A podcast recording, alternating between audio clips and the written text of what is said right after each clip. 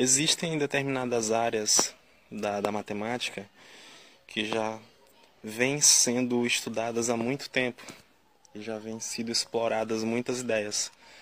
Nesse sentido, eu quero falar aqui do teorema de Pitágoras. O teorema de Pitágoras é uma relação que fala que o quadrado da hipotenusa é igual ao quadrado da soma dos seus catetos. Para essa relação, que tem grande aplicação dentro da própria geometria plana, a gente também tem algumas aplicações algébricas. Tá? Essa relação de Pitágoras, segundo a própria história da matemática, fala que ela já era conhecida muito antes de Pitágoras, certo? Mas de certa forma ela foi associada a, a Pitágoras, porque ele contribuiu de forma grandiosa para isso. Sendo que Pitágoras, de fato, a gente não tem é, muitas provas do trabalho que ele fez, porque ele não tinha preocupação em, deix em deixar registrado essas coisas. Então, assim, a gente sabe que houve uma escola chamada Escola Pitagórica, onde os membros para adentrarem nessa escola tinham que ter determinadas qualidades, tá certo?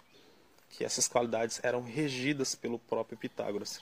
Mas durante um tempo eles foram perseguidos e muito, muitos registros foram perdidos. E esses adeptos, esses alunos dele, associavam as ideias que desenvolvia a ele. E em outros momentos, eles, em outros locais, eles começaram a fazer essa, essa divulgação desses conhecimentos. Tá? Então, é uma história bem grandiosa, bem extensa. A gente também tem os chamados versos áureos, que, se eu não me engano, são 32 versos que ele pede para a gente seguir para você ter uma vida uma vida muito boa, uma vida justa, uma vida digna. Esses versos de, de Pitágoras, eles lembram muito, muito os Dez Mandamentos lá da Bíblia. Então, é bem similar às ideias que ele, que ele pratica, que ele fala nesses versos chamados versos áureos. Mas aqui eu quero falar em particular do teorema mesmo, do teorema de, de Pitágoras.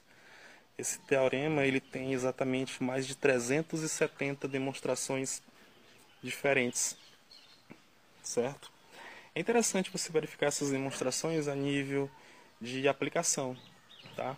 Algumas dessas demonstrações a gente pode encontrar através de desenho geométrico, utilizando régua, compasso e esquadro, usando aquela parte da matemática também recreativa. Você fazendo alguns recortes com papel, você também consegue entender.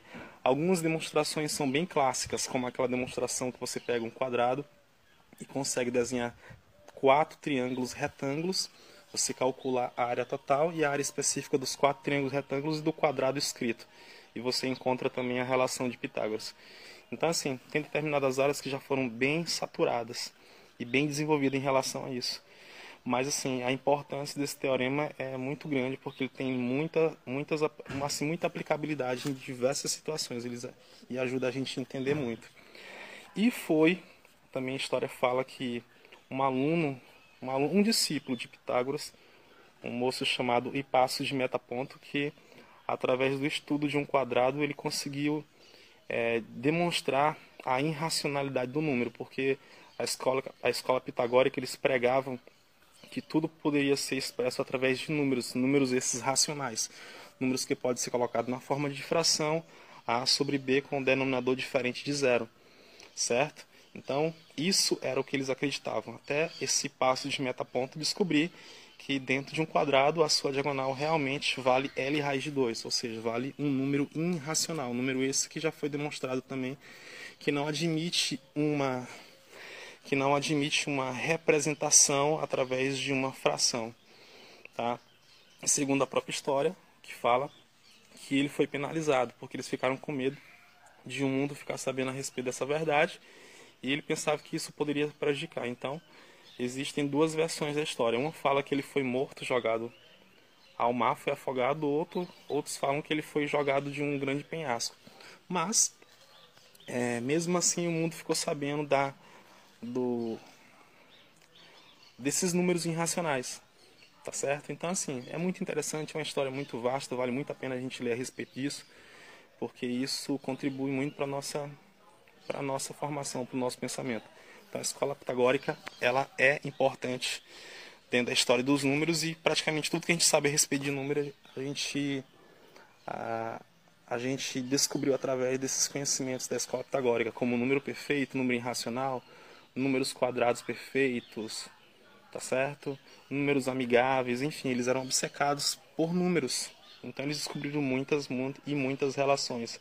Dentro da geometria também a gente tem muitas aplicações interessantes a respeito a respeito disso. Mas aqui o que eu queria falar é a respeito disso, o teorema de Pitágoras, né? Teorema, como já falei, que existem mais de 370 é, demonstrações diferentes. Eu vou colocar algumas demonstrações lá no Instagram, quem quiser é, saber um pouco mais, quiser ver essas demonstrações, uma eu vou fazer, que é a demonstração clássica, as outras eu vou colocar apenas a nível de curiosidade. Um abraço.